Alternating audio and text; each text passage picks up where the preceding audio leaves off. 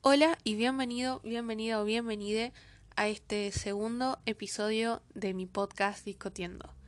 Primero que nada, quiero empezar diciendo que estoy con alergia y si notan mi voz diferente en la mitad o ahora es por ese motivo.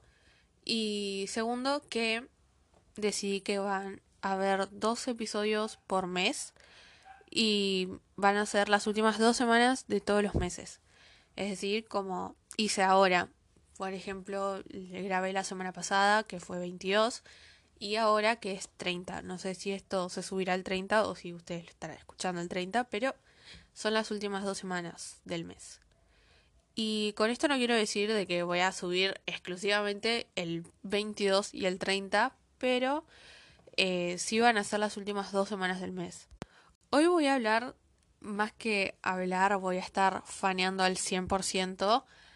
Eh, mi disco favorito, el disco que me cambió la vida de una banda, que me cambió la vida, a pesar de que ya no sean más una banda.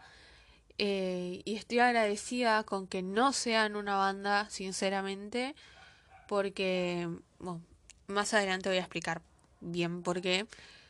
Pero sí, es una banda muy importante para mí y supongo que para muchas personas también.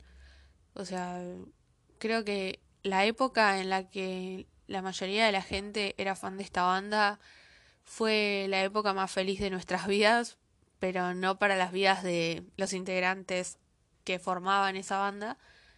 Y bueno, este disco es disco favorito y para mí el mejor que tienen y lo puedo discutir todas las veces que quiera, pero no sé, este va a ser mi podcast faneando y criticando, por así decirlo. No sé si decirlo bien, si decir criticar estaría correcto, pero bueno, no sé.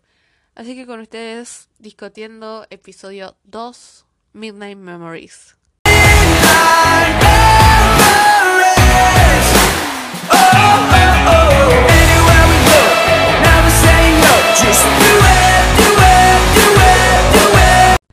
Antes de empezar bien con lo que vendría a ser el podcast hablando de, eh, quiero aclarar de que yo no quiero que One Direction vuelva como banda y tampoco eh, estoy reduciendo sus carreras solistas a la banda porque cada uno tiene su carrera y es por algo y estoy muy feliz de que hayan podido salir de ese lugar que les hizo tan mal física y como tanto física como psicológicamente y no apoyo para nada a la gente que está diciendo por qué no vuelve One Direction porque sinceramente después de todo lo que les hicieron pasar tanto sello discográfico como persona redacted creo que no cualquier persona con dos neuronas que hagan sinapsis sabe que todo lo que pasaron dentro de ese lugar no estuvo para nada bien y no fue para nada sano Así que primero quiero aclarar eso porque seguramente venga alguna fan de Harry a decirme de que, ah, OT5, asco, asco. Miren, justo como dije, no quiero que One Direction vuelva como banda, como dije también en el principio, creo que en la época en la que todos éramos fans de One Direction éramos felices, menos ellos. Ahora sí, una vez aclarado esto, vamos a empezar. Midnight Memories es el tercer álbum de estudio de la banda británico-irlandesa eh, One Direction. Y si no conoces One Direction, no te voy a explicar quiénes son, porque quiero saber de qué planeta venís. Sinceramente, no puedo creer que no hayas escuchado ni siquiera nombrar a la banda. Es muy raro esto. Anyways, Midnight Memories es el tercer álbum de la banda británico-irlandesa One Direction. Salió el 25 de noviembre del 2013. Tiene 14, 14 canciones la versión estándar y 18 la versión deluxe.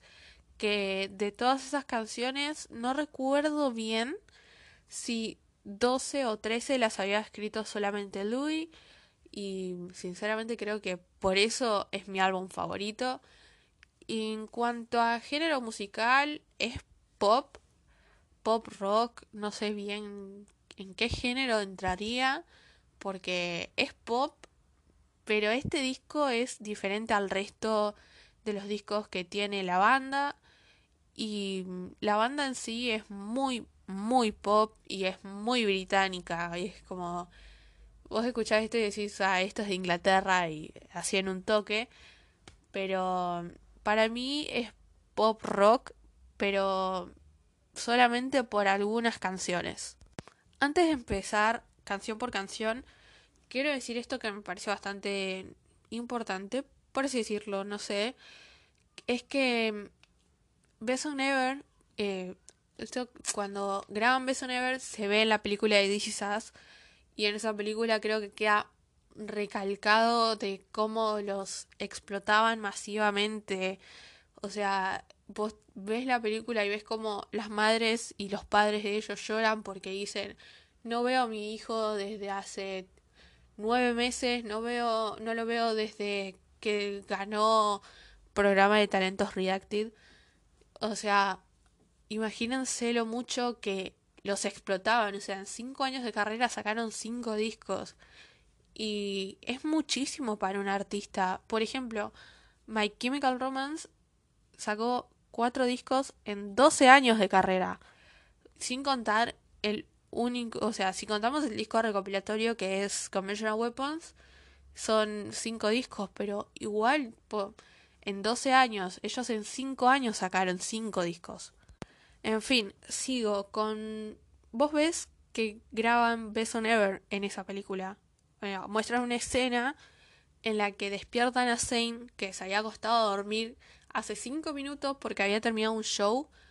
Y vos ves que viene y lo sacó y le dice tipo, che, tenés que ir a grabar, apurate, dale, que, que tenemos que sacar el disco sí o sí. Y es, ahí te das cuenta de lo que capaz nosotros siendo muy chicos no entendíamos, tipo, por qué él se quejaba. Pero yo creo que ahora cuando creces y te das cuenta de las cosas que pasaron, te, te choca más. Yo en ese momento obviamente que no me chocaba tanto, pero viéndolo ahora, tipo, de mi yo, no te digo que adulta, pero sí más grande que el momento en el que vi eso, fue como, mmm, acá se nota que que no estaban bien físicamente, tampoco psicológicamente por ciertas cosas que nombraron ex miembros de la banda en algunas entrevistas. Ahora sí que ya hice mi queja, vamos a empezar a hablar del disco canción por canción. Bueno, el disco empieza con Best on Ever, que es creo una de las canciones más conocidas que tienen. Eh, y hasta diría que una de las más comerciales, porque vos a cualquier persona le decís, che, One Direction, y te dice, eh, tipo, la primera canción que se les viene es Kill o Best on. Y yo supongo que más de uno de los que está escuchando y fue barra es barra escucha One Direction, al menos se sabe la intro de Best on Ever. Y no me estés mintiendo que seguramente se te está repitiendo en la cabeza en este momento. Whatever, hablando de la canción, yo creo que ahora que lo veo, no sé si se me quemó la cabeza o qué, pero veo que habla más de que quiere recordar una canción. Lo veo desde un punto de que se levantaron a una mina o a un pibe, no sé, lo que sea, eh, en un boliche y quiere recordar tipo cómo se llama porque no se acuerda y bueno, por eso es que dice, and I think like it goes wo oh oh, and I think it goes yeah yeah yeah. Creo que se, se, se entendió lo que quise decir. Eh, pero eso me puse tipo a pensarlo, pero de mal pensada nomás. Eh, whatever. Musicalmente cumple con el estereotipo de banda de pop y me acuerdo que en ese momento lo comparaba mucho con una canción de Justin Bieber, que no me acuerdo el nombre, eh, pero es un tema que estaba con Nick Minaj. Eh, lo comparaban bastante porque decían que se parecía y todo eso. El disco sigue con Story of My Life, que mucho no tengo para decir de esta canción por el hecho de que se explica sola y creo que el video también explica y refleja bastante lo que la canción quiere decir, aunque varias, varias cosas que ellos dijeron daban alusión a que no hablaba exclusivamente de una historia tipo de desde que naces hasta que te morís, eh, pero no recuerdo bien qué decían esas entrevistas, porque bueno, la vi hace muchos años y no me acuerdo todo. El video que tiene esta canción, sinceramente es uno de los videoclips más emotivos que vi después de The Ghost of You de Mike M. O sea, creo que es uno de los videos más emotivos y siempre lloro la parte de, la foto de Louis porque no sé por qué. Estoy muy triste recordando esto. El disco sigue con Diana que desde mi punto de vista actual esta canción trata de ellos expresando como su cariño que le tenían a sus fans. Por ejemplo, eh, esto lo tomo, por ejemplo, ¿no? Por la parte en la que dice, ella habla un lenguaje diferente, pero aún así atenderé su llamado. Es que prestándole atención ahora de más grande, te das cuenta porque es como que hay muchas personas eh, que dijeron One Direction me salvó la vida por tal y tal motivo. Y yo en parte no digo que me salvó la vida, pero sí me ayudó bastante a superar bastantes cosas. Pero, o sea, ahora viéndolo desde más grande, porque cuando era chica obviamente no te das cuenta. Y nada, como que escuché y analicé y dije, esta canción es por esto y se me voló el cerebro. Seguimos con Midnight Memories y... O sea, no sé qué decir de esta canción porque me indigna bastante de que haya sido single, pero que haya sido un single totalmente infravalorado. Es decir, este single tiene su videoclip todo y es el videoclip menos visto de todo el canal de YouTube de One Direction. Y es tipo, ¿qué? O sea, Encima lo peor es que en ese video los chabones se gastaron una banda de plata, literal un montón de plata gastaron ahí. Y todavía no puedo creer que haya gente de que vos le decís tipo One Direction y le decís Midnight Memories, te dicen ¿qué canción es? Y tipo, es una canción que tiene videoclip. Si vos me decís una canción que no tiene videoclip, que está metida en el disco, te creo que no conozcan la canción, pero es un tema que tiene videoclip. O sea, la mayoría de las personas con uso de razón le decís una canción o le decís el nombre de una banda y te va a decir al menos una canción y esa videoclip. No me entra en la cabeza. Musicalmente hablando, es un tema, no te digo que rockerito, ni tampoco pop punk, pero sí es un pop rock que armoniza muy bien las guitarras, tiene un bajo espectacular y sinceramente es uno de mis temas favoritos del disco. Eh, no, no, no, es que no puedo no, no hablar de, de Midnight Memory sin fallar tanto el disco porque literal es, ya lo dije, es mi disco favorito, de mi banda favorita y no va a cambiar nunca eso. En fin, la canción habla de recuerdos de medianoche, o sea, cantando en la calle, haciendo cosas tipo egresado, ah, bueno, así. Es como en la parte del puente, por ejemplo, dice, vos, yo y todos nuestros amigos, no importa la plata que gastemos, o sea, imagínense el nivel de, demencia que tenían, amigo, eran una promo, ah, en fin, es, es un re tema y la verdad es que amo esa canción, qué decirles. Seguimos con UNI y esto capaz que es medio polémico, pero para mí UNI en el momento en el que escuché el álbum me parecía totalmente un skip. Y hasta el día de hoy, ponele, la puedo escuchar, pero si capaz que vengo así por re arriba y escucho esto, la rebaja. Y bueno, musicalmente es una balada tranqui de amor. No importa lo que pueda separar una pareja, etcétera, etcétera. Y el videoclip está buenísimo. ¿Qué decirles? El, videoclip creo que es uno de, de los, los mejores editados que haya visto. sigue con Don't Forget Where You Belong y me causa mucha risa porque esta canción literalmente dice, si te sentís solo no lo hagas. Y se parece a la mayoría de mis amigos diciéndoles tipo, estoy triste. Y no estés triste. La verdad es que gracias, me salvaste la vida, hermano. Eh, no, es como que es una canción personal, más, por así decirlo, más personal de ellos, que dice tipo que a pesar de súper famosos, nunca se van a olvidar de quiénes son, ni de dónde vienen, ni que pertenecen a su casa y todo eso. O al menos yo lo veo desde ese punto de vista, porque capaz que en ese momento estaban hablando de otra cosa, pero yo lo veo así. Seguimos con Strong, que es una de las canciones que más dediqué en mi vida. Y con dedicar me refiero a decirle a One Direction cada vez que escucho esta canción, You Make Me Strong. Así que no, no piense que se la dedique a una persona de la vida real porque eso no va a pasar. Nunca vi una canción de One Direction en mi vida. Bueno, creo que lo hice, no, no recuerdo, pero una canción de One Direction no se la dedicaría a nadie. Anyways, el tema habla de que una persona, por más que se sienta súper débil, va a encontrar sentirse fuerte en otra persona. Y mm, en el estribillo dice, perdóname si digo que te necesito, pero sabes que no me importa. Pero sabes que no importa y no estoy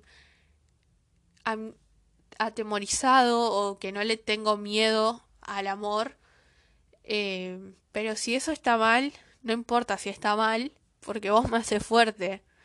Y, amigo, el cerebro de... ¿Para que voy a decir quién escribió la canción? Porque si no, no, no puedo seguir. Van en un segundo. El cerebro de Louis Tomlinson. El grito tal cual. Perdón, gente, yo le lloro la pija a Louis Tomlinson desde el 2012. Sepan disculpar. Si dije mal la letra es porque en mi cabeza yo la estoy hablando en inglés, pero la estoy reproduciendo en español. Entonces es bastante difícil, ¿vieron? Y mis neuronas no son muy buenas haciendo sinapsis en este momento. El disco sigue con Happily y Happily es un gay, no hay explicación. Es una canción gay, no hay explicación heterosexual para esta canción. O sea, literal el estribillo dice no me importa lo que la gente piense cuando nos ve juntos. Sabes que yo soy el único que te va a sostener cuando durmamos. Y dijiste que seríamos vos y yo para siempre. Sé que te tenés que ir, pero por favor, quédate y sé feliz conmigo. O sea, no, no hay explicación heterosexual para esto. O sea, por más de que diga la palabra baby, baby no solamente puede ser usado en una persona femenina puede ser utilizado en una persona masculina o no binaria, así que no sé, yo la dejo ahí. No tengo formas heterosexuales de explicar esta canción, así que voy a decir solamente eso. Right Now yo lo tomo como una balada que habla acerca de una pérdida, porque y lo tomo más que nada por la parte del estribillo en la que dice pero ahora mismo desearía que vos estuvieras acá conmigo. Y es como, no sé, yo lo veo desde ese punto, pero puede ser cualquier otra cosa. Y algo que tengo para agregar, sí o sí, es que el mejor fan action que haya tenido cualquier artista en su vida fue en Italia cuando tocaron esta canción y si Creo que si son fans de la banda saben a cuál me refiero y si no, búsquenlo porque literal es buenísimo.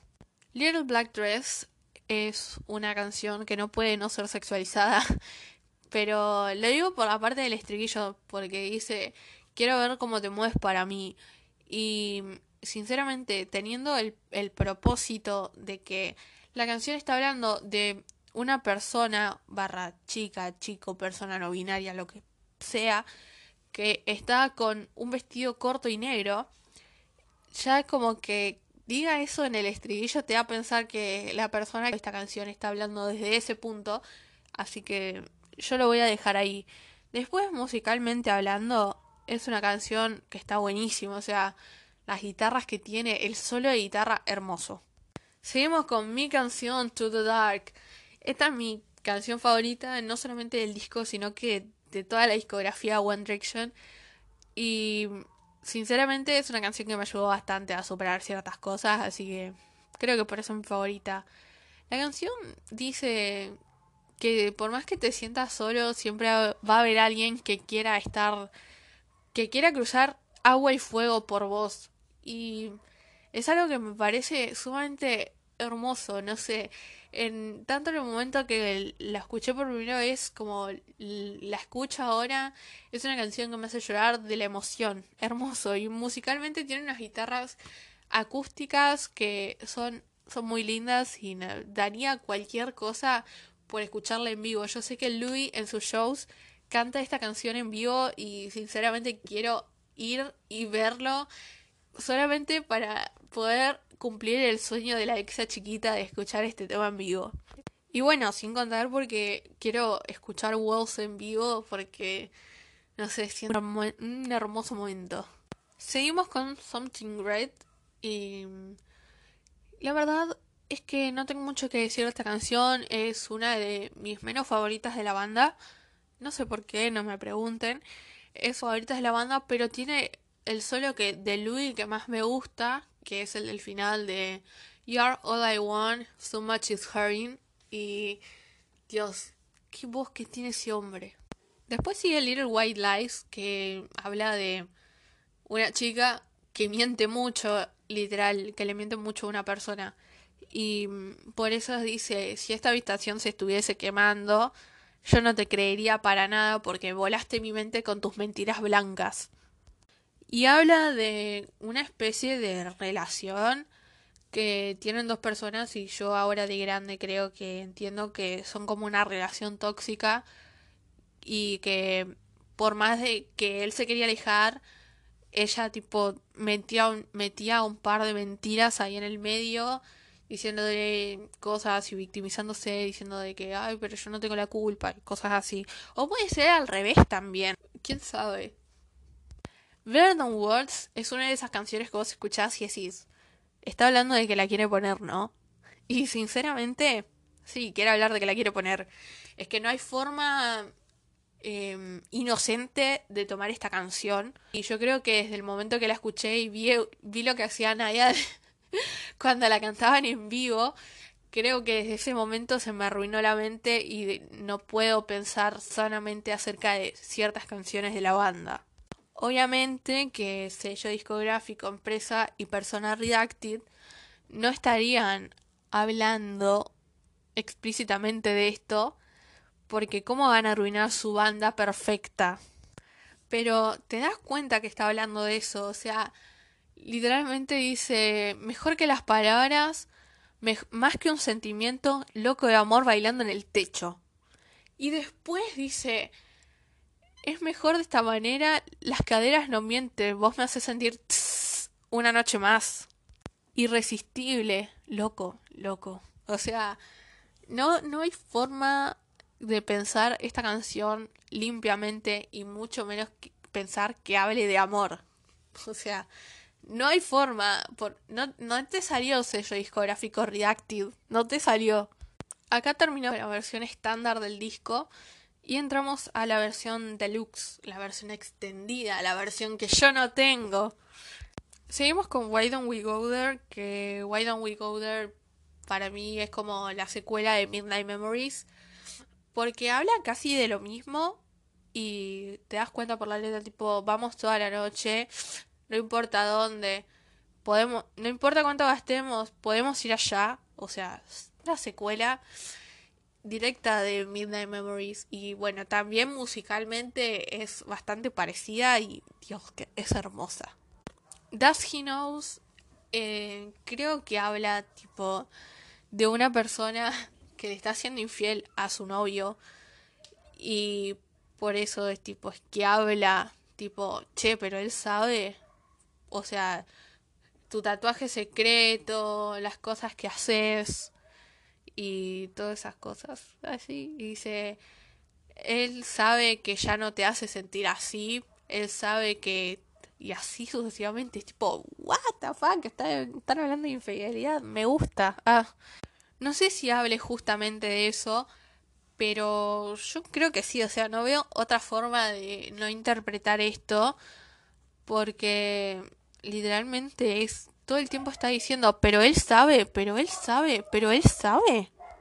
Alive, para mí, es una canción que habla de drogas. Porque al principio de la canción dice, mi mamá me dijo que necesito terapia. Y en el estribillo dice, ella dice, hey, pero está bien, si te hace sentir vivo, o no sé, yo lo veo de esa forma. Musicalmente también es un... Ay, es que este disco es muy... Ah, no, no puedo. No puedo explicar bien esto sin ponerme a hablar de lo hermoso que es este disco, por el amor de Dios. Le quiero besar la cabeza a Louis Tomlinson. No, no, no, no, no, no. Yo hice una advertencia de que este, este podcast iba a estar súper faneado más que el de Danger Days. Anyways, sigo. Para mí la canción habla de eso y si no habla de eso estoy interpretando totalmente mal las cosas, pero para mí, Midnight Memories en general, a pesar de no ser un disco conceptual, habla de exactamente lo mismo, tipo de, miren, maduramos y escribimos letras más explícitas y no estamos diciendo, amor, iluminás mi mundo como nadie más, déjame besarte, sos hermosa, huo, huo, huo, na, na, na, na, sos re linda. O sea, no están hablando de eso como en los dos discos anteriores, tipo como que te quieren dar a decir, mira, maduramos y lo veo así, pero creo que si sello discográfico, empresa y persona redacted los dejasen expresar sus ideas como ellos querían, creo que este hubiese sido un disco muchísimo más crudo y muchísimo más explícito de, de lo que es, porque a pesar de que no hable explícitamente de todos los tópicos que se tom que pude nombrar yo, creo que lo hace de una manera indirecta, justamente por este motivo de que la empresa no los dejaban ser quienes eran. O sea, por más de que hayan hecho una parodia de las empresas que intentan manejar a sus artistas en el video de Best Ever, creo que sinceramente lo seguían manejando y por eso es que este álbum no pudo ser tipo más allá de cosas nombradas indirectamente. Mandaba una reflexión en el medio, totalmente. Te entendemos totalmente, Ixa. El disco cierra de la manera más triste posible y es con Half a Heart. O sea, no puedo creer que Ah, o sea, venimos de Alive, venimos de algo tipo que parece súper rockerito y de la nada me dirás una balada súper triste, tipo, ¿qué haces? Por eso mayormente cuando yo escucho el álbum de corrido, esta canción no la escucho, es como, vengo de allá arriba y me la bajas así, dale. O sea, Only Heart in Blue Sky. Estoy caminando con un con un solo zapato y tengo la mitad del corazón sin voz, o sea, no, no me vengas con eso, por favor. Pero bueno, si ellos decidieron meter el orden así, está bien. Desde mi punto de vista, eh, Beso Never podría haber cerrado el disco en vez de abrirlo. Y Half a Heart debería estar como en el medio del disco. Y para abrirlo podría estar Midnight Memories o Why Don't We Go There. Eh, no sé, creo que en ese orden hubiese quedado como menos triste para cerrarlo. Así terminamos con Midnight Memories y seguimos con los datos adicionales que a nadie, nadie le importan. Con esta gira, o con este disco mejor dicho, se fueron de gira por todo el mundo y esta vez en serio por todo el mundo porque vinieron acá a Argentina y la pequeña Ixa de 11 no pudo ir a verlos. Y nada, me perdí eso y tengo muchos amigos y conocidos que fueron y dijeron que la pasaron re bien. Y, bueno, acá estoy yo contándole mi experiencia de que no fui en Boyora en vivo. Para promocionarlo usaron el One Day y para los que no sean tan geriátricos como yo, el One Day fue un live stream de 7 horas seguidas de ellos Eh, no me acuerdo si estaba en vivo o si estaba grabado. Creo que estaba en vivo. Eh, donde hacían diversos juegos o boludeces en general.